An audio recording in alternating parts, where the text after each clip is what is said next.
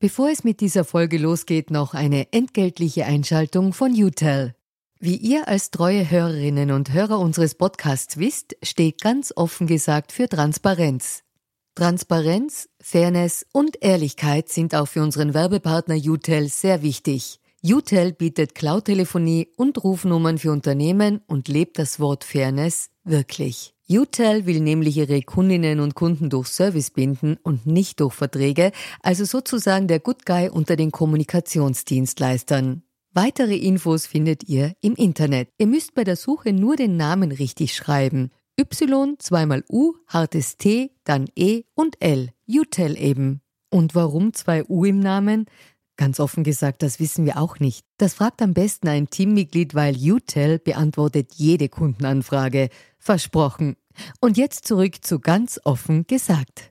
Dieser ständige Spruch, den wir uns anhören wollen und vielleicht auch selbst manchmal verwenden, man müsse die Sorgen der Menschen ernst nehmen, der ist an sich ja richtig. Natürlich muss man Sorgen der Menschen ernst nehmen.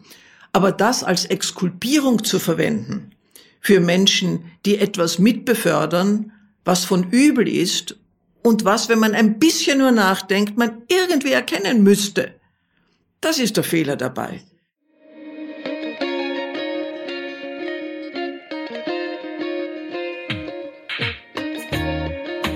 Herzlich willkommen bei Ganz offen gesagt im neuen Jahr. Mein Name ist Solmaz Korsand und mein heutiger Gast ist die ehemalige Politikerin und Gründerin des Liberalen Forums Heidi Schmidt.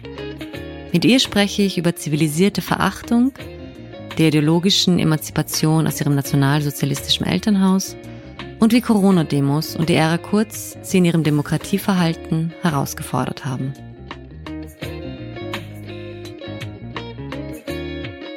Hallo Frau Schmidt, vielen Dank, dass Sie sich Zeit genommen haben für dieses Gespräch. Gerne. Es ist das erste, war ganz offen gesagt, in diesem Jahr und auch das erste für mich seit langem Face-to-Face -face und nicht äh, online. Also danke auch dafür. Das ist mir auch viel angenehmer. Ich weiß gar nicht, ob ich es online gemacht hätte. Oh, Bevor wir beginnen, gibt es bei ganz offen gesagt die berühmte Transparenzpassage, woher wir einander kennen. Das geht bei uns ganz schnell. Wir kennen einander nicht. Und im zweiten Teil geht es darum, ob Sie politisch aktiv sind oder waren. Das würde ich in Ihrem Fall übernehmen, damit wir das auch schnell abgehandelt haben. Sie sind in den 70er Jahren der FPÖ beigetreten waren dort unter anderem Generalsekretärin, später auch Stellvertreterin des Parteiobmanns Jörg Haider. 92 sind sie ausgetreten aus der FPÖ und haben ein Jahr darauf das Liberale Forum gegründet. Sie sind zweimal, haben sie bei den Präsidentschaftswahlen kandidiert, einmal als Kandidatin der FPÖ und einmal für das Liberale Forum, für das sie bis 1999 auch im Parlament gesessen sind, bis die Partei rausgeflogen ist. Danach haben sie immer wieder interimistisch die Partei geführt und jetzt sind Sie seit der Fusion des Liberalen Forums Mitglied bei den NEOS. Das stimmt alles. Sehr gut.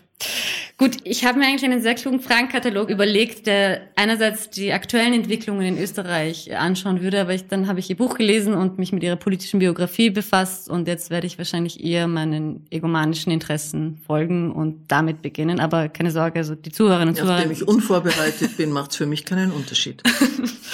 ich würde gerne mit Ihrem Buch anfangen. Ich sehe das so, also mit dem Titel Ich sehe das so, das ist vor einem Jahr herausgekommen im Brandstätter Verlag. Und da ist mir ein Ausdruck besonders stark aufgefallen, den Sie immer wieder verwenden. Und das ist der Ausdruck zivilisiert. Dass Sie für einen zivilisierten Umgang plädieren, zivilisierten Diskurs. Und Sie sprechen sogar von der zivilisierten Verachtung.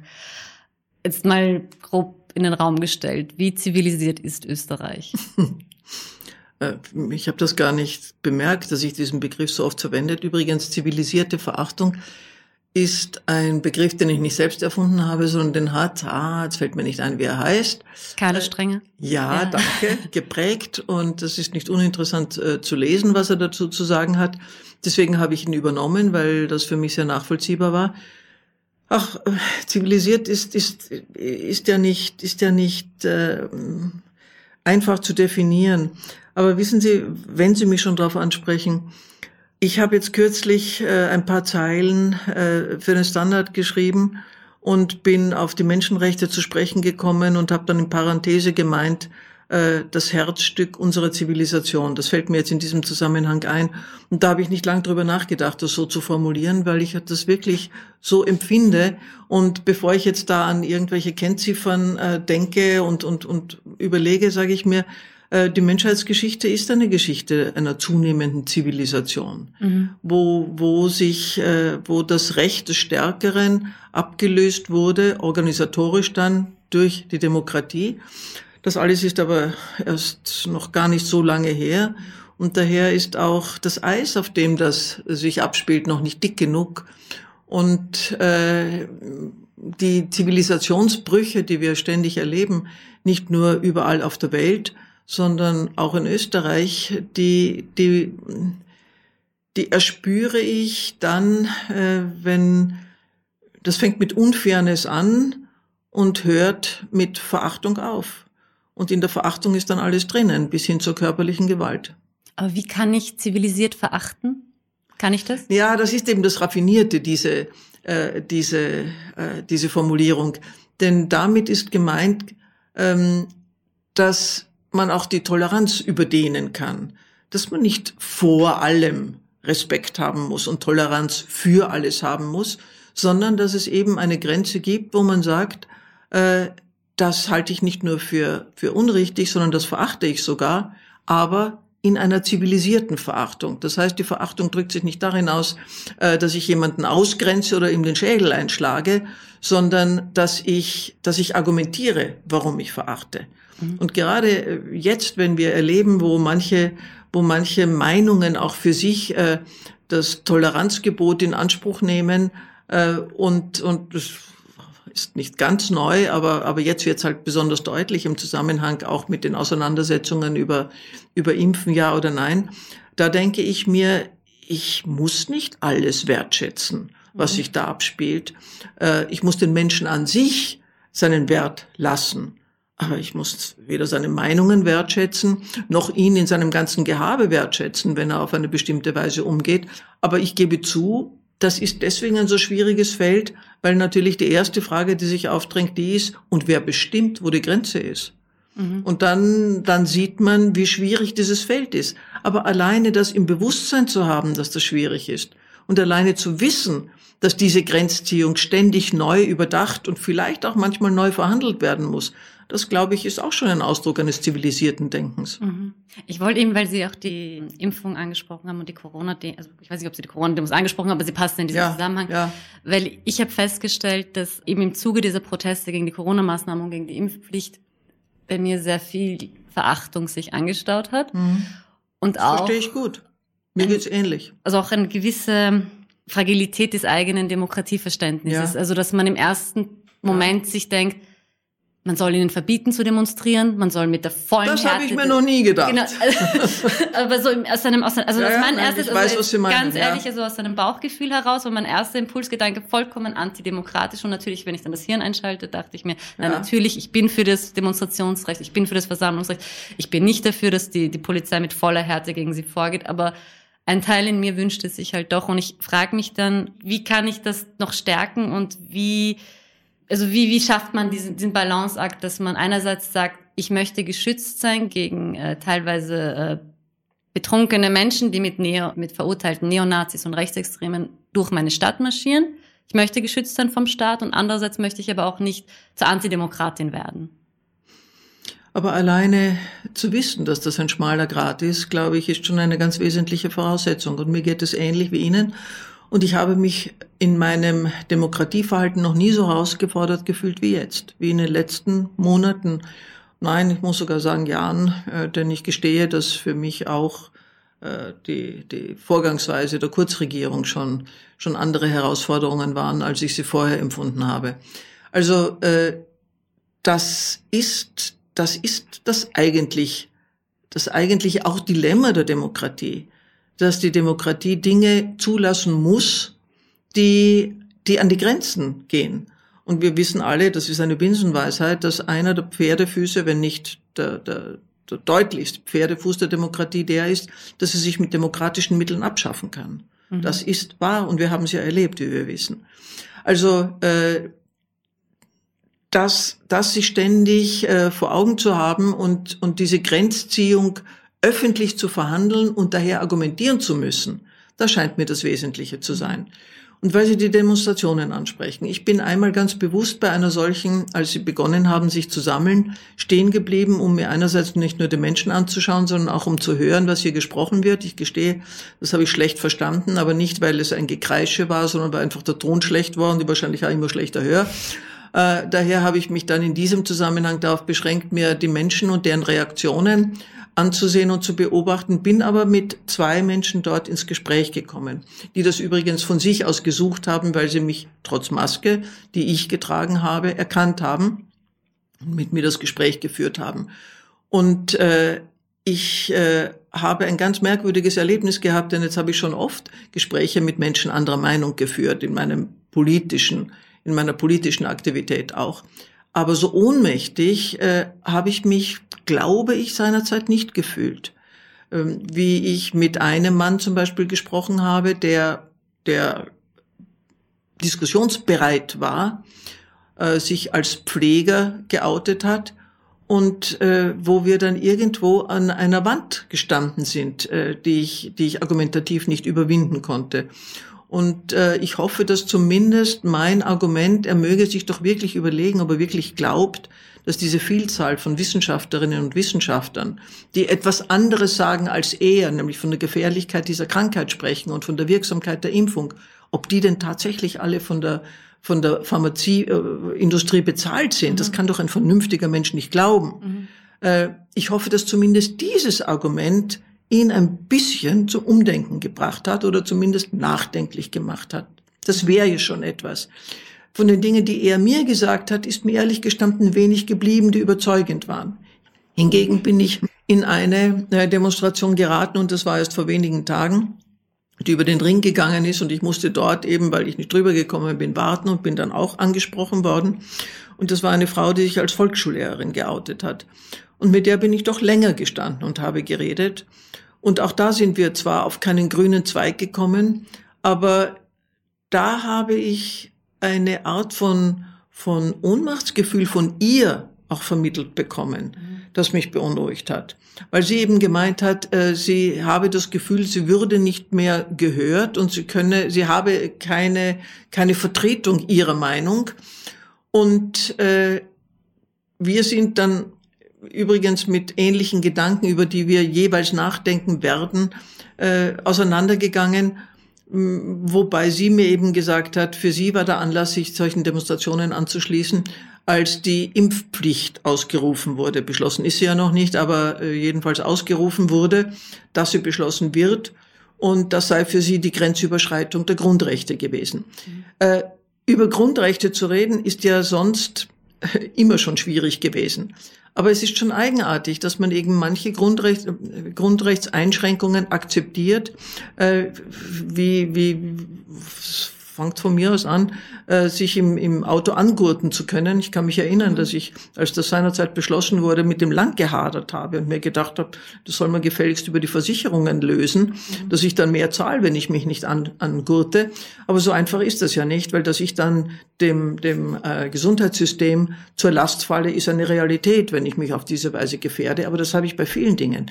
Also das heißt, darüber nachzudenken, wo muss ich die Grundrechte einschränken, weil es im Interesse, und zwar im argumentierbaren Interesse einer Allgemeinheit liegt. Äh, da, darüber muss man nachdenken. Und das kann man natürlich auch überzeichnen, mhm. weil wir können dann so weit kommen, dass man sagt, also die Menschen müssen sich vernünftig ernähren und wir zwingen sie dazu, weil sie ansonsten dem Gesundheitssystem zur Last fallen. Und das ist das Letzte, was wir alle wollen, auch wenn wir uns vernünftig ernähren sollten. Also diese Grenzziehung ja. ist ein ständiger Verhandlungsspielraum. Das zu wissen ist der erste Schritt zur, zum Respekt und zur Toleranz.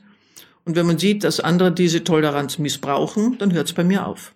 Mhm. Ich würde gerne einen Schritt zurück, weil jetzt sich im Jänner auch der, der Jahrestag des äh, Sturms auf das Kapitol gejährt hat und das ich wieder diese Bilder wirklich, gesehen ja, habe. Ja.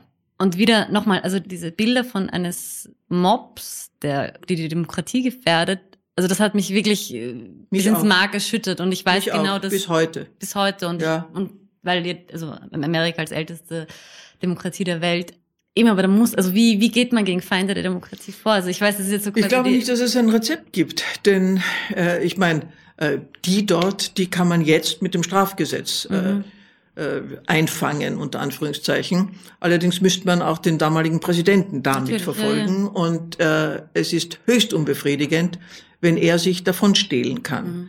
Denn ich glaube, das Argument, dass er hier zur Aufhetzung beigetragen hat, kann man nicht vom Tisch wischen. Und das ist mir unerträglich und noch unerträglicher ist mir die Vorstellung, dass eine so große Zahl von Amerikanerinnen und Amerikanern das nicht erkennt und bereit ist, diesen Mann wiederzuwählen. Mhm. Auch die in der, innerhalb der Republikanischen Partei. So ist es. Und das muss ich ganz offen sagen, das erschüttert mich ins Mark und das macht mir eine riesengroße Sorge. Mhm. Das macht mir eine Sorge äh, in der Einschätzung jetzt wirklich äh, über die Denkfähigkeit und, und, und über die Empathiefähigkeit von Wählerinnen und Wählern, egal in welchem Land sie sich befinden. Und es macht mir eine Sorge, wenn ich mir das Ergebnis vorstelle, weil wir auch in unserem Schrebergarten Österreich von dem nicht unberührt bleiben werden. Und zwar in vielerlei Hinsicht. Einerseits durch das Verhalten der Nation Amerika, aber andererseits durch die Ansteckungsgefahr. Mhm. Und das ist was Furchtbares. Und wenn Sie mich fragen, was, wie kann man dem entgegenwirken, ich glaube nur, ich glaube nur durch Gespräche, durch, wir reden immer von der Bildung, aber ich meine, Wissen Sie, das, das äh, ist natürlich ist die Bildung meiner Meinung nach äh, ein, ein Hauptschlüssel für all das. Aber das sogenannte Volk der, Dinker, der Denker und Dichter äh, hat eine Katastrophe mit zu verantworten. Und äh, das ist mein Gegenargument, dass die Bildung eben nicht alles sein kann. Auch das ist wieder eine Begriffsdefinition ja. von Bildung. Also Bildung, solange sie sich nur auf einen Wissenskanon beschränkt, ist eben keine ausreichende Bildung. Also soziale Bildung, Denkbildung, mhm, äh, Wahrnehmungsvermögen, Zusammenhänge zu erkennen. Das ist es. Sie haben den Präsidenten erwähnt. Ich würde da gerne zu einem Themenkomplex kommen, der mich wirklich umtreibt. Und zwar, dass wir meistens in der Politik immer so Bösewichte oder Helden ausmachen. Und dass man sagt, auch im Falle von Trump, aber auch im Falle von Orban, Erdogan, Sebastian Kurz, Strache, Haider, was auch immer, dass man immer so behauptet, dass das irgendwelche unglaublich charismatischen Führungspersönlichkeiten wären, denen gutgläubige Menschen gefolgt sind. Und ich finde, man nimmt da irgendwie die gutgläubigen Menschen aus der Pflicht. Kein Mensch ist gezwungen zu folgen. Und ich teile Ihre, Ihre Einschätzung eins zu eins. Also ich habe auch immer den Eindruck, sowohl, also im Journalismus erkenne ich das oft, aber auch vor allem in der Politik, dass man sagt, du darfst auf gar keinen Fall die Wählerinnen und Wähler beschämen. Mhm. Ich kann, ich teile das nicht. Also ich finde schon, man kann Menschen zur Verantwortung ziehen, ja. wenn sie dumme Menschen wählen und wenn zivilisierte sie, Verachtung. Ja. Das ist. Das ah, okay, ist gut, okay, ja, nee, okay, dann praktiziere ich zivilisierte Nein, Verachtung schon wahr. sehr lange. Nein, so ist es auch. Das ist wahr. Mhm. Ich bin auch der Meinung. Und wissen Sie, äh, es ist auch da sind wir wieder auf einem so schmalen Grad. Dieser ständige Spruch, den wir uns anhören wollen und vielleicht auch selbst manchmal verwenden, man müsse die Sorgen der Menschen ernst nehmen der ist an sich ja richtig. Natürlich muss man Sorgen der Menschen ernst nehmen. Aber das als Exkulpierung zu verwenden für Menschen, die etwas mitbefördern, was von übel ist und was, wenn man ein bisschen nur nachdenkt, man irgendwie erkennen müsste, das ist der Fehler dabei. Und immer bei, den, bei, bei Wahlergebnissen, wenn sie für, für, für Rechte und jetzt kann man sagen, links ist genauso übel. Ich bin nicht dieser Auffassung, weil die haben zumindest ein anderes Ideal. Jede Partei oder jede Gruppierung, die dann letztlich zur Gewalt greift, ist für mich von übel. Aber dennoch sind die Ziele der Rechten und der Linken nicht eins zu eins umzusetzen. Also das, äh, auch den Extremismus sozusagen gleichzusetzen, halte ich schon für einen Fehler. Äh, wiewohl Extremismus für mich immer ein Übel ist. Aber dennoch, es ist kein gleichwertiges Übel. Das sage ich jetzt einfach so ungeschützt dahin. Äh, aber diese, äh, diese Exkulpierung der Wählerschaft, weil sie das doch tun, weil sie, weil sie Abstiegsängste haben, weil sie Existenzängste haben, weil sie Veränderungsängste haben und so weiter. Ja, die Ängste sind schon alle real. Aber das, das ist doch kein, kein Freibrief dafür, dass ich alles bereit in Kauf zu nehmen. Und diesen, diesen Freibrief dürfen wir diesen Menschen nicht als eine, als eine Blanko-Unterschrift geben. Und das mag dann für manche überheblich klingen, die sagen, ja, du tust da leicht, weil du musst dir ja nicht fürchten, äh, dass du deine Existenz verlierst. Das ist nicht der Punkt. Es ist der Punkt der, dass jeder und jede von uns die Mitverantwortung hat, was man bereit ist in Kauf zu nehmen. Und ich bin nun einmal nicht bereit in Kauf zu nehmen, dass äh, über ein System, das den einen etwas verspricht, auch beinhaltet, den anderen etwas zu entziehen. Mhm. Es hat aber auch ein bisschen was mit Infantilisierung dieser Wählerschicht zu tun, nicht? Also man sagt, ja, die einen Wähler sind die richtigen für eine Geringschätzung, ja, mhm. ja. Mhm. Und die anderen ja. sind einfach zu, zu arm, zu blöd, zu ungebildet, ja, dass sie die richtigen Personen wählen. Ein wenig. Ich finde auch, dass das letztlich das ist, was unterm Strich herauskommt, ja. Mhm. Ich würde, bevor ich noch auf Ihre politische Biografie äh, zu sprechen komme, würde ich noch kurz noch an die Corona-Demos abschließen. Und zwar, was Ihre persönliche Meinung ist, was das Endgame quasi der FPÖ in diesem Zusammenhang ist, weil sie doch tatsächlich, ich den Eindruck habe, dass sie dadurch, dass da sehr viele Personen bei diesen Demos mitrennen, die weder den Staat wertschätzen noch also dieses System de facto stürzen möchten, also extremistische äh, Positionen haben, dass man eigentlich da als, als parlamentarische Partei, also das Interesse der FPÖ ist, ist, ist ja nicht der Systemsturz, würde ich jetzt behaupten, egal ob auch wenn da jetzt vielleicht einzelne Personen das befürworten würden, was einige Reichsbürgerinnen und Bürger sagen, aber im Prinzip würde ich schon glauben, dass die FPÖ eine Partei ist, die das System so weiter erhalten möchte. Was glauben, aber dass sie quasi eine, eine Büchse der Pandora öffnet in dieser, in, in dieser Geschichte, die sie nicht mehr kontrollieren wirklich, kann. Äh, ich glaube, dass, dass äh, ein Begriff, den ich vorher verwendet habe, auch hier jetzt wieder passt. Was bin ich bereit in Kauf zu nehmen? Und äh, ich, ich glaube, dass man, äh, dass das oftmals äh, das wichtigste Unterscheidungsmerkmal ist. Äh, nicht einmal nur auf, in so gefährlichen Bereichen, sondern auch in anderen Bereichen. Das Unterscheidungsmerkmal dafür, äh, wen man eher, eher vertrauen sollte und wem eher nicht.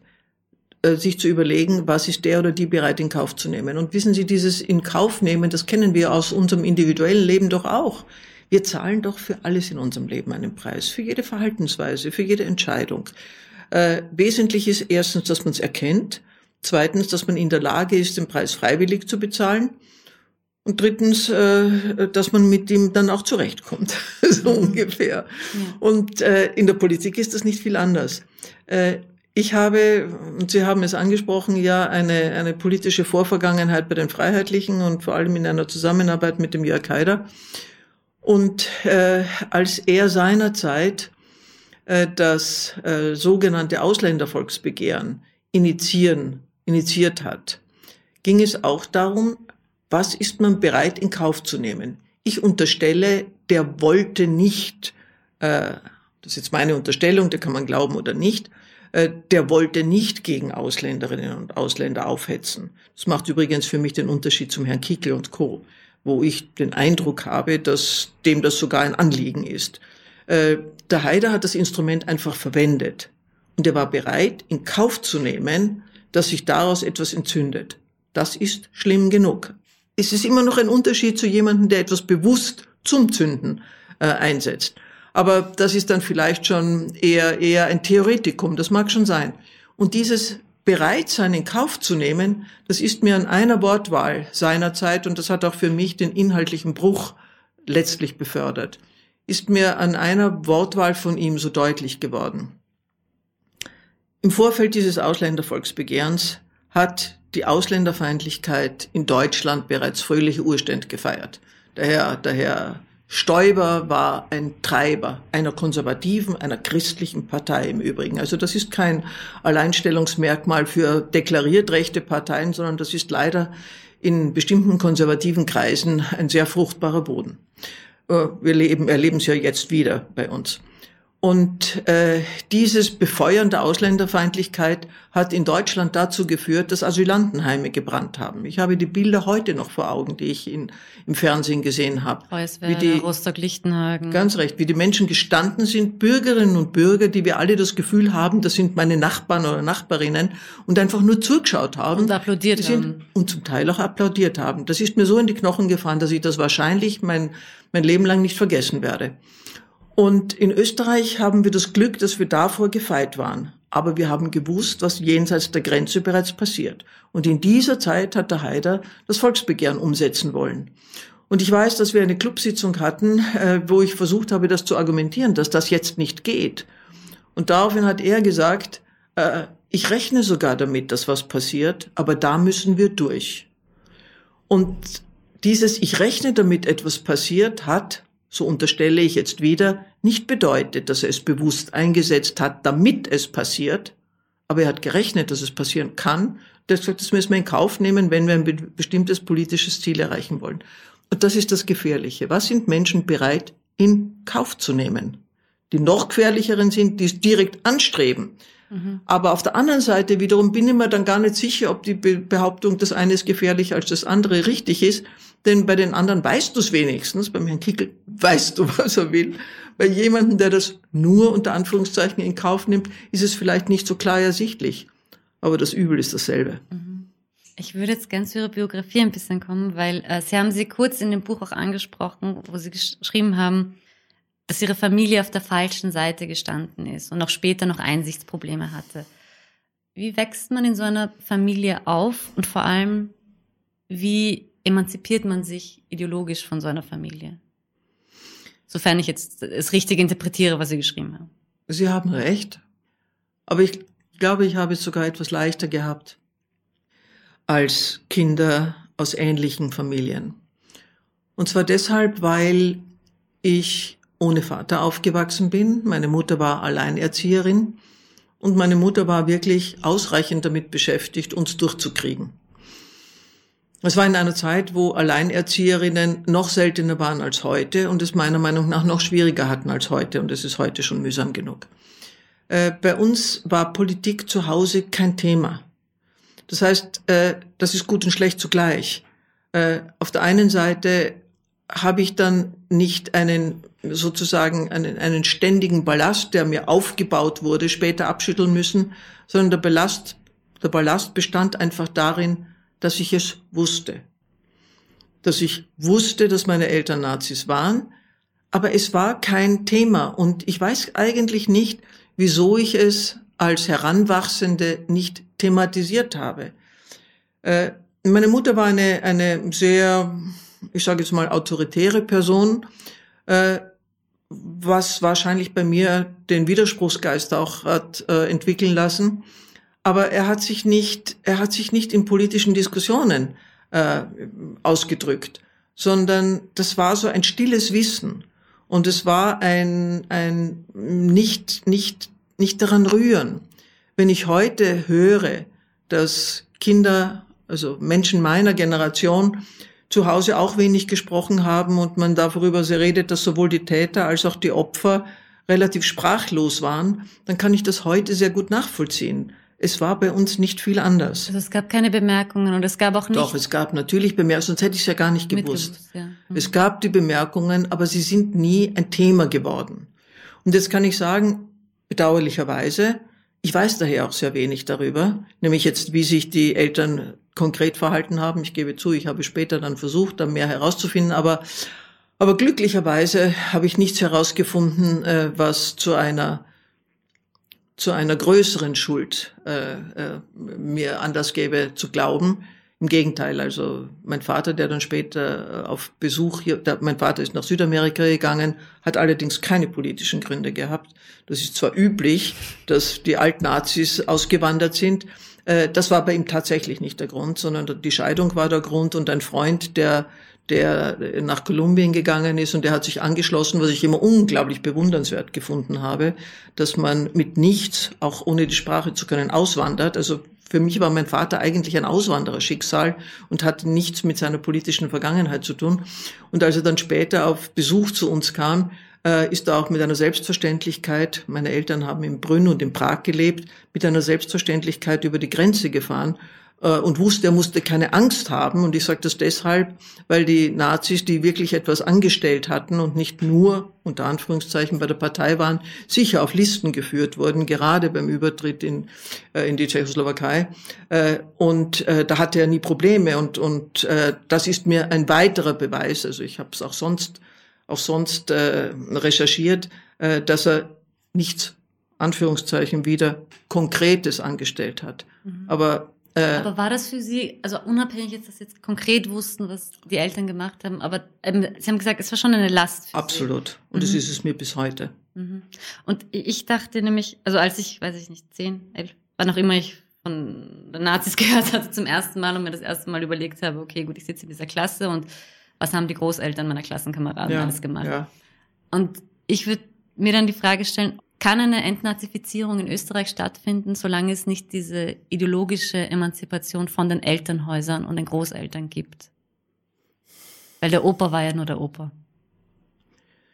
Naja, das ist eine, das ist schon eine, eine schwierige Sache, denn, denn ich glaube ja, dass ich mit meinem Vater später, also dann, wie gesagt, da war ich schon erwachsen und er, er auf Besuch nach Österreich kam und im Übrigen hat er dann sein Lebensende in Deutschland verbracht und nicht mehr in Kolumbien.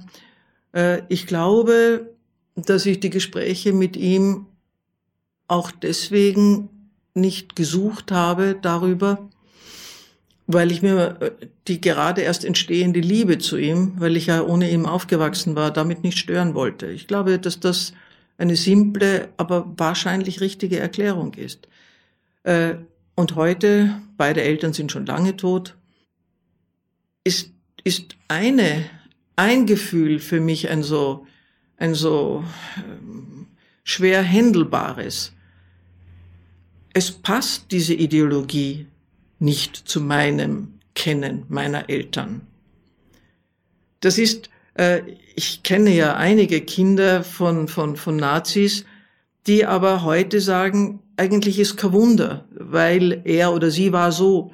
Jetzt vielleicht das autoritäre Verhalten, autoritär stimmt vielleicht gar nicht, aber, aber das dominante Verhalten meiner Mutter, das ich immer so eingeordnet habe, dass sie als Alleinerzieherin eben ein Ausmaß von Verantwortung hat, äh, dass ihr quasi das Recht unter Anführungszeichen gibt, uns uns, äh, wie soll ich sagen, kurz zu halten zu und handeln, uns ganz ja. strenge Spielregeln mitzugeben. Ich habe das immer, ich habe das immer so interpretiert und heute würde ich sagen, na ja, das kam nicht von ungefähr, denn ihre Vorstellung von von von äh, Pädagogik. Ordnungs- und Pädagogik äh, ist halt in einer Zeit entstanden, äh, wo sie wo sie einfach äh, äh, falsch angedockt hat. Also das sehe ich heute ein bisschen anders als damals. Damals habe ich das sehr, sehr individualistisch interpretiert als Jugendliche und heute sehe ich es ein bisschen ideologischer. Aber trotzdem, trotzdem, äh, und zu meinem Vater, den ich allerdings, wie gesagt, viel weniger kenne, aber zu meinem Vater passt das so überhaupt nicht. Es passt, es passt zu meinem Bild dieses Mannes so überhaupt nicht. Äh, äh, bei einer solchen Ideologie äh, nicht aufgeschrien zu haben, um mhm. so, um das einmal so auszudrücken. Ja. Das, das, und das wiederum aber, das wiederum aber zeigt mir, zeigt mir, wie, wie absurd äh, manche, manche Verhaltensweisen sich zusammensetzen. Und jetzt mache ich einen Riesensprung in die Gegenwart. Mhm. Äh, vor weiß ich nicht, zwei Jahren oder so, war die Frau Alice Weidel, heutige, glaube ich, sogar Vorsitzende der AfD, damals, weiß ich nicht, war sie Co-Vorsitzende, ich weiß es nicht, äh, der AfD, war sie bei einer Gesprächssendung bei der, äh, bei der Frau Maischberger. Und zu diesem Zeitpunkt hatte die, war die AfD gerade dabei, ihr Programm zu erarbeiten. Und die Frau Maischberger sagt zur Weidel, sie sei zwar, normalerweise stelle sie so persönlich intime Fragen nicht, mhm. aber in diesem Fall sieht sie sich berechtigt dazu. Sie, Frau Weidel, sind eine lesbische Frau, leben in einer lesbischen Beziehung und ihre Partei erarbeitet Ihre gerade Frau ein kommt Programm. aus Sri Lanka, also noch Aha, dazu. das wusste ich gar nicht. Ja, ja, aber das. Heißt, gut, das auch noch dazu. Äh, aber ihre, ihre Partei erarbeitet gerade ein Programm, das homosexuelle Menschen diskreditiert. Mhm. Wie geht's Ihnen damit? Und die Frau Weidel antwortet darauf, und ich weiß es bis heute, weil das für mich so ein Erklärungsschlüssel war. Die sagt, das eine ist Politik und das andere ist privat. Und da könnte man zwar auflachen und sagen, wie deppert kann ein Mensch sein? Wir wissen, dass die Frau Weidel nicht deppert ist, aber auch da ist es eine Frage der Begriffsdefinition, aber gut. Äh, das, das, äh, wie kann man so etwas sagen? Und heute sage ich mir, und damals habe ich es mir eben, deswegen habe ich es mir gemerkt, habe ich mir gesagt, das ist wohl die Erklärung. Dass da im Hirn irgendetwas, irgendetwas äh, falsch läuft, falsch programmiert ist, auf falschen Schienen ist die sagt tatsächlich, das eine ist privat und das andere ist politisch und erkennt selbst als angehende Politikerin nicht, dass das nicht zu trennen ist. Mhm. Wenn schon eine angehende Politikerin nicht in der Lage ist, das oder, oder das trennen kann, wie soll dann ein normaler Staatsbürger, eine normale Staatsbürgerin das so selbstverständlich trennen. Das war offensichtlich auch für die mhm, die Erklärung. Sie glaubt, sie ist nicht ja, ich lebe so Politik. und das andere ist das Politische. Ja. Also es ist für mich Absurdistan, mhm. aber offensichtlich geht es. Aber hatten Sie jetzt, frage ich Ihnen, die Frage, die Sie seit wahrscheinlich 100 Jahren permanent gestellt kriegen von allen, dass Sie als junge Frau nicht diesen Ekel verspürt haben gegenüber der FPÖ, die die einzige Partei ist in Österreich, die von echten Nazis gegründet wurde? Dass man der dann beitritt? Da haben Sie zwar recht, aber vielleicht ist das auch äh, für Sie als junge Frau noch schwerer verständlich. Ich meine, ich meine, es gibt genug äh, auch meines Alters, die das nicht nur nicht verstehen können, sondern mir auch bis heute nicht verzeihen. Das weiß ich schon. Aber äh, jene meines Alters, glaube ich, haben einen höheren Anteil daran, es zu verstehen, weil das eine Zeit war, in der ÖVP und SPÖ miteinander über 90 Prozent äh, der Wählerinnen und Wähler hinter sich versammelt haben. Und sie haben aus subjektiver Redlichkeit, würde ich Ihnen sogar zubilligen, das Land untereinander aufgeteilt. Und wer nicht dazugehört hat, dessen Chancen waren extrem beschränkt. Und zwar auf jedem Sektor. Und dieses, die, dieser Zwang des Dazugehörens zu denen und den anderen den Freiraum nicht zu geben, der hat für viele, nicht für alle, aber der hat für viele äh, den Zugang zur FPÖ als einer Partei geebnet, die rein theoretisch, sage ich jetzt einmal, wirklich Freiheit als, ein, als einen wesentlichen Faktor in ihrem politischen Bemühen gesehen hat. Mhm. Und Selbstentfaltung und alles das, alles das, was theoretisch zu einer liberalen Partei gehört, solche Menschen hat es auch in der FPÖ immer gegeben, die die zu einer solchen machen wollten. Und ich bin zu einer Zeit zu dieser Partei gekommen, äh, wo es einen, ich sage jetzt einmal, Klüngel eigentlich von jungen Leuten gegeben hat, die gesagt haben, wir wollen diese FPÖ, von der wir schon wissen, was sie alles an, an, an, an Altlasten mit sich trägt, aber wir wollen diese Partei zu einer liberalen Partei nach dem Vorbild der FDP in Deutschland entwickeln. Und nachdem ich bei diesem Kreis dabei war, äh, war es für mich auch, auch möglich, das andere in Kauf zu nehmen, zumal ich wusste, dass diese Typen in den anderen Parteien ja genauso vertreten sind. Mhm. Es ist ja nicht so, dass die SPÖ und die ÖVP frei von Nazis war. Ganz im Gegenteil. Wir wissen ja, dass es auch Regierungsmitglieder Richtig. mit einer Nazi-Vergangenheit gab. Also so einfach war die Geschichte nicht. Mhm. Jetzt kann man sagen, es war trotzdem ein falscher Weg. Bin, bin ich auch sofort bereit, das auch als einen solchen heute rückblickend zu sehen. Aber so absurd war der nicht mhm. für jemand, die eben gemeint hat, ich gehöre zu den einen nicht und ich gehöre zu den anderen nicht, sondern ich möchte dabei sein, wenn aus dem eine liberale Partei äh, sich entwickelt. Ob das naiv war, ob das doof war, ob das überhaupt irgendeinen Realitätsbezug hat, das sei dahingestellt. Aber das war jedenfalls mein Zugang. Mhm, es würde ein bisschen passen wahrscheinlich zu, äh, also jetzt, ohne jetzt äh, zu stark diesen Vergleich zu ziehen, aber dass wenn jetzt heute auf äh, Demonstrationen gegen die Corona-Maßnahmen Leute mitmarschieren mit Rechtsextremen, dass sie ja. sagen, mir ist es wurscht, ja. wer da vorne ja. mitmarschiert, mir geht es darum, dass ich gegen diese, diese Maßnahmen protestiere. Und wissen Sie, dass das sogar, wenn ich mit diesen Menschen rede, mein Argument ist? Wenn ich jetzt, äh, ich habe vorher gesagt, ich habe mit, mit einer Person auch gesprochen, die mich halt angesprochen hat, mit der ich dann länger gestanden bin und die mich halt angesprochen hat, weil sie mich kennt, daher auch meine Politik, war in einem Alter, wo sie auch meine politische Vergangenheit mit realisiert hat. Und ich dann auch argumentiere und ich sage das gerade mit meiner politischen Vergangenheit dass ich daher ein, eine, eine subjektive Redlichkeit zugestehe, denn ich habe sie für mich auch in Anspruch genommen. Und dennoch muss man darüber nachdenken, was ermöglicht man damit? Und das war ja auch ein Hauptargument und das haben mir auch viele gesagt. Aber du weißt schon, was du damit ermöglicht. Du weißt schon, dass du damit auch ein Feigenblatt bist. Du weißt schon, dass du damit auch eine Argumentation ermöglicht, die dann, die dann die Realität in ein anderes Licht stellt. Was hat sie gesagt? Hat sie das gesehen? Sie hat das gesehen, aber ihre Antwort war, ja, aber es gibt sonst niemand anders, der meine Interessen vertritt. Mhm. Und meine Antwort war, und dennoch müssen Sie wissen, was Sie in Kauf nehmen dabei. Ich würde gern auf ein Buch, also zum Schluss, weil wir, glaube ich, nicht mehr so viel Zeit haben zu sprechen kommen. Ähm, Sie wurden vor ein paar Jahren von Oliver Lehmann äh, interviewt in Die letzte Chance.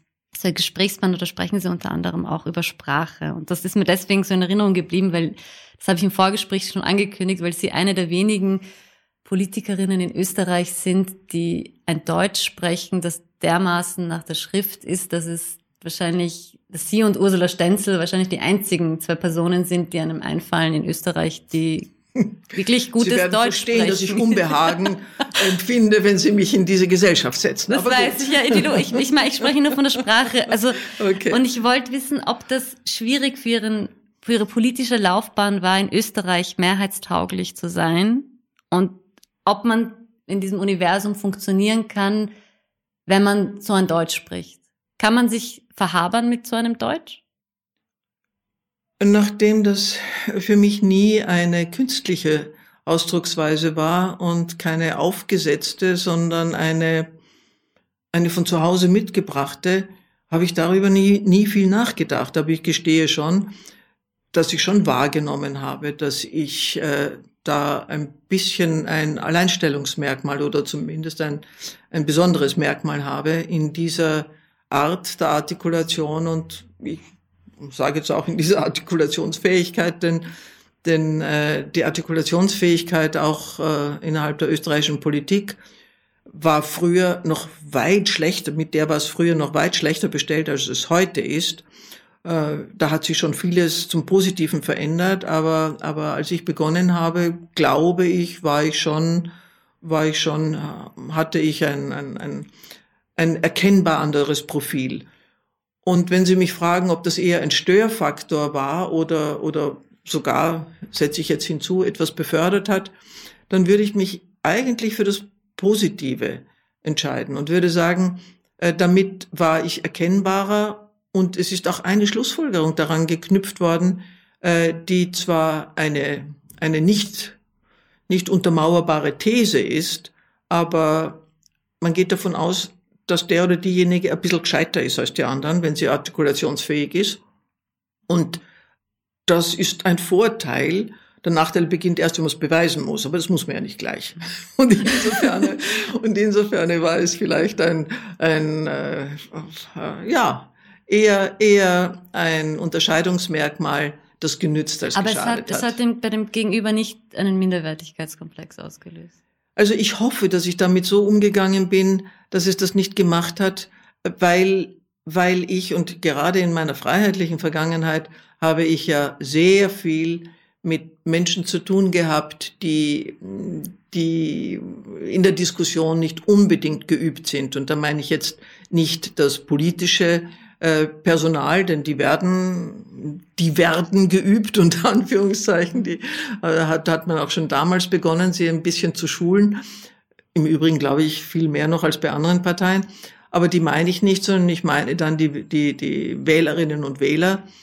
Und ich hoffe, dass ich mit diesen Menschen so umgegangen bin, äh, dass die sich nicht diskreditiert oder, oder diskriminiert gefühlt haben oder, oder schlechter gefühlt haben, nur weil die weil die halt nicht so geredet haben wie ich, sondern ich hoffe, ich habe ihnen das Gefühl des Respekts vermittelt und das war auch ehrlich gemeint. Mhm. Weil ich kann nichts dafür, dass ich halt irgendwie anders aufgewachsen bin und mhm. daher daher anders sprechen gelernt habe. Ich habe schon erwähnt, dass ich mir, also im Vorgespräch, dass ich mir eine alte Diskussion angesehen habe von ihnen, wo sie sich gerade von der FPÖ getrennt haben und das Liberale Forum gegründet haben. Und das gab eine TV-Diskussion mit Elmar Oberhauser, Jörg Haider, Georg Martner Markov und den vierten, an den erinnere ich mich jetzt nicht mehr. Pavkovic. Genau, Pavkovic war genau richtig. auch gestorben. Genau. Sind alle tot. Na, der Oberhauser lebt noch, aber alle anderen sind schon tot und ich. Oberhauser und ich, wir sind die Überlebenden. Ja. Aber ich, was ich so erstaunlich gefunden habe in dieser Diskussion ist, wie, also es war eigentlich eine sehr, sehr heikle Phase und aber wie unglaublich höflich und authentisch sie alle vier miteinander gesprochen haben, was man in dieser Art und Weise ich nicht mehr sehe in Diskussionssendungen, weil sie alle so zu Tode gecoacht und zu Tode trainiert worden sind. Also es war, ich hatte wirklich den Eindruck, da treffe ich, da sehe ich vier Menschen, wie sie miteinander sprechen. Und klar, sie haben sich, also es war jetzt, es war jetzt kein, kein, ich gebe kein Ihnen recht. Ja. Und ich glaube, dass wir alle vier nicht gecoacht waren. Mhm. Auch der Haider nicht. Nein, auch der Haider war ein Naturtalent und es nehme ich für mich in Anspruch, auch ein gewisses Talent zu sein. Und ich habe auch, äh, wie ich gesehen habe, dass innerhalb der Partei jetzt begonnen wird zu coachen, was ja nichts Böses ist an sich. Äh, eine Frage des Ausmaßes und des Augenmaßes wie bei allem. Aber äh, ich habe das eigentlich immer verweigert, weil ich mich davor gefürchtet habe. Ich habe mir, ich habe mich äh, gefürchtet, meine meine Unbefangenheit zu verlieren. Äh, und Mountner Markov und Pavkovic waren sicher auch nicht gecoacht und sie haben recht. Ich glaube schon, dass wir, dass wir einen sehr, ich darf das Wort des Anfangs wieder einbringen, zivilisierten Umgang miteinander mhm. gehabt haben. Äh, das lag schon an einem Grundrespekt, den wir voreinander hatten, trotz aller Divergenz, die damals aufgebrochen ist. Und äh, dieser Grundrespekt ist, glaube ich, einer, der wirklich immer mehr abhanden kommt. Und es ist nicht nur der Grundrespekt, der abhanden kommt, sondern äh, man nimmt sich heraus, man nimmt sich heraus, in einer Weise über andere zu urteilen und andere zu, zu, wie soll ich sagen, äh, dann oftmals sogar in Hochsprache zu beleidigen. Und das wird quasi als eine neue Kommunikationsstrategie gesehen. Also für mich ist der Herr Hanger der ÖVP wirklich die, eine, eine, eine erschreckende, eine erschreckende Konzentration von einer Negativentwicklung, wie man mit anderen Menschen umgeht. Und äh, wir wissen ja alle, was man mit Sprache alles machen kann. Äh, das hat eigentlich, eigentlich hat es auch damit begonnen, das ist wahrscheinlich in diesem Zusammenhang der Anfang. Andere Anfänge liegen weit zurück. Aber einer der Anfänge war, dass der Herr Kurz das äh, kommunikative, äh, die kommunikative Idee gehabt hat, Kritik als Anpatzen zu bezeichnen. Und mit diesem, mit diesem Negativbegriff, dass eine kritische Äußerung als Anpatzen empfunden wird, also als etwas, als etwas unqualifiziert Übles, hat er sich auch das Recht herausgenommen, der Kritik gegenüber entsprechend zu reagieren. Er hat an sich damit die Kritik diskreditiert und hat aus dieser, aus dieser Negativeinordnung äh, für sich das Recht in Anspruch genommen, mit ihr eben auch auf einer anderen Ebene umzugehen. Und das haben die professionalisiert auf eine Weise, die wirklich, die wirklich äh, übel ist, aber sie hat funktioniert. Und sie hat vor allem das Publikum auch daran und gewöhnt, dass Menschen so sprechen genau und so, handeln. Es. Genau so ist es. Also äh, der, der, der, der, der Heinz Fischer hat jetzt kürzlich einmal davon gesprochen, dass, dass, dass der, äh, der Kurz sozusagen als ein Messias gesehen wurde und jede kritische Bemerkung quasi als Majestätsbeleidigung. Und diese, diese Begrifflichkeit der Majestätsbeleidigung, da steckt das drinnen, das sagt halt jemand dieser Generation so, und jemand dieser Generation sagt anpatzen dazu. Das ist jovial, das können wir alle verstehen, was damit gemeint ist. Da ist übrigens Schmutz damit gemeint, denn anpatzen tust du mit Schmutz. Also was da alles impliziert ist in dieser Begrifflichkeit und damit dir das Recht für eine Reaktion zu geben, die weit über die Grenzen hinausgeht. Also da steckt irrsinnig viel drinnen. Das ist professionell durchdacht. Es ist zum Vierten. Wobei, ich komme dann wieder zu einer der Anfangsfragen zurück, dieses wir haben ihn auch, also wir, ich glaube, würde mich jetzt rausnehmen, aber dass man ihn zum, zum Messias gemacht hat. Die ja. Medien, die Anhänger, die, also man, ja. man, man, wie gesagt, Führungspersönlichkeit wird man nicht, weil man Führungspersönlichkeit sein will, sondern es braucht das Publikum ja, dazu. Ja. Und haben Sie recht. Da haben alle mitgemacht. Also das ist, glaube ich. Nein, alle, bitte. Nicht alle, nicht, nicht. alle, nicht alle. Nein, nein, also nicht alle. Entschuldigung. Am, zu viele. Am Anfang, ah, zu nein, viele. Zu nein, viele. Zu viele ja, ja, da sind wir uns sicher einig. Zu, es, ich komme auch schon zum Schluss, weil ich glaube, Sie müssen dann bald los. Eine Formulierung ist mir dann noch in diesem Gesprächsband aufgefallen, wo Sie gefragt worden sind, also dass Sie jetzt nicht unbedingt die Schmähführerin sind und dass eben einerseits Aufklärung in Österreich immer über den Schmäh stattfindet und nie über die Vernunft. Habe ich das gesagt? Das Sie haben es nicht gesagt, das war, das war so zusammen, also nein, das habe ich jetzt mhm. aus dem entnommen, weil Sie haben ja. gemeint, dass Sie eben nicht das über den Schmäh machen, aber ich habe immer den Eindruck mhm. gehabt, dass das Mhm. Durch die Ironie mhm. kann man die Gesellschaft hierzulande aufklären, auch in anderen Ländern wahrscheinlich, aber man, nicht wirklich durch die Logik und eine stringente Argumentation. Mhm. Und was macht das mit einem Land? Was macht das mit den Menschen? Ja, wissen Sie, so in Kauf zu nehmen, dass halt die Menschen ihre Denkfähigkeit zu wenig einsetzen wollen, Schrägstrich können, mit dem sollte man sich nicht abfinden. Schlicht und einfach. Aber es ist eine Realität, da haben Sie recht. Und wenn Sie jetzt sagen, ob das nun eine Schlussfolgerung ist aus irgendwelchen, äh, aus einem Gespräch mit mir oder nicht, äh, spielt mir jetzt keine Rolle, aber ich glaube, dass die Schlussfolgerung geht, oder, oder sagen wir, dass Ihre These, ich nehme es jetzt als Ihre These, dass man es mit der, mit dem Schmäh besser kann als mit der Vernunft, dass die wohl richtig ist.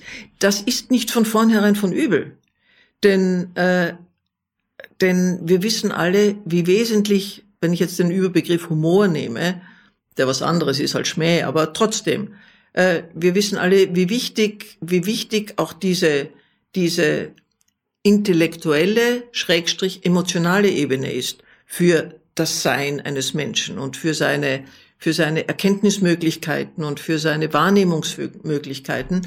Also das einzusetzen ist gut. Im Übrigen, das Kabarett, wie wir wissen, ist unerlässlich für Erkenntnisgewinn für bestimmte Dinge. Also äh, besser als da kann man es gar nicht, kann man es gar nicht deutlich machen, dass diese humorige Zuspitzung erst etwas deutlich macht. Äh, und in Österreich ist es, glaube ich, wirklich ausgeprägter, äh, weil wir sind wohl, jetzt spreche ich als Wienerin, und im Osten ist das wieder anders als im Westen, wie wir wissen, dass da der Schmäh eine Schmäh, sagt man in Wien, aber ich konnte jetzt nicht anders, als das so auszusprechen, wie man es schreibt, dass das hier eine, eine, eine besondere Rolle spielt. Und dann sind wir wieder so weit, nicht? wenn wir dann äh, uns ein bisschen um die Wiener Mentalität annehmen, aber ich bin keine Kulturphilosophin, die das, die das definieren kann, aber ich erspüre es natürlich als hier lebender Mensch auch, äh, dass das halt ein, äh, ein sehr zweischneidiges Schwert ist. Was ist nicht zweischneidig? Äh, mit einem, mit einem angenehmen Charme, mit einer angenehmen Lockerheit, mit einer angenehmen auch Offenheit, und mit der Kehrseite des Feigen, des Fiesen, des, des, bis hin zum Denunziatorischen, alles ist drinnen. Aber das ist der Mensch an sich, das ist das Leben an sich, alles das mit all seinen Facetten. Und das Wesentliche ist nur, dass man die Sinne schärft, um es zu erkennen und dann richtig einzuordnen. Okay. Ich glaube, das ist ein schönes Schlusswort. Vielen, vielen Dank, Frau Schmidt, für Ihre Zeit und Geduld. Danke. Danke Ihnen Dank. für das Gespräch. Wer auch immer da jetzt zuhört.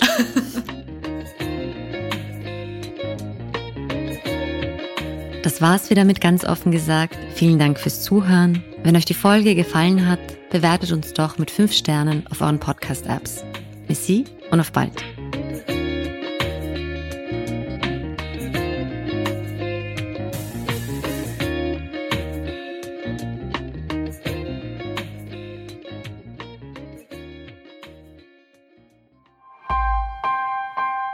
Missing Link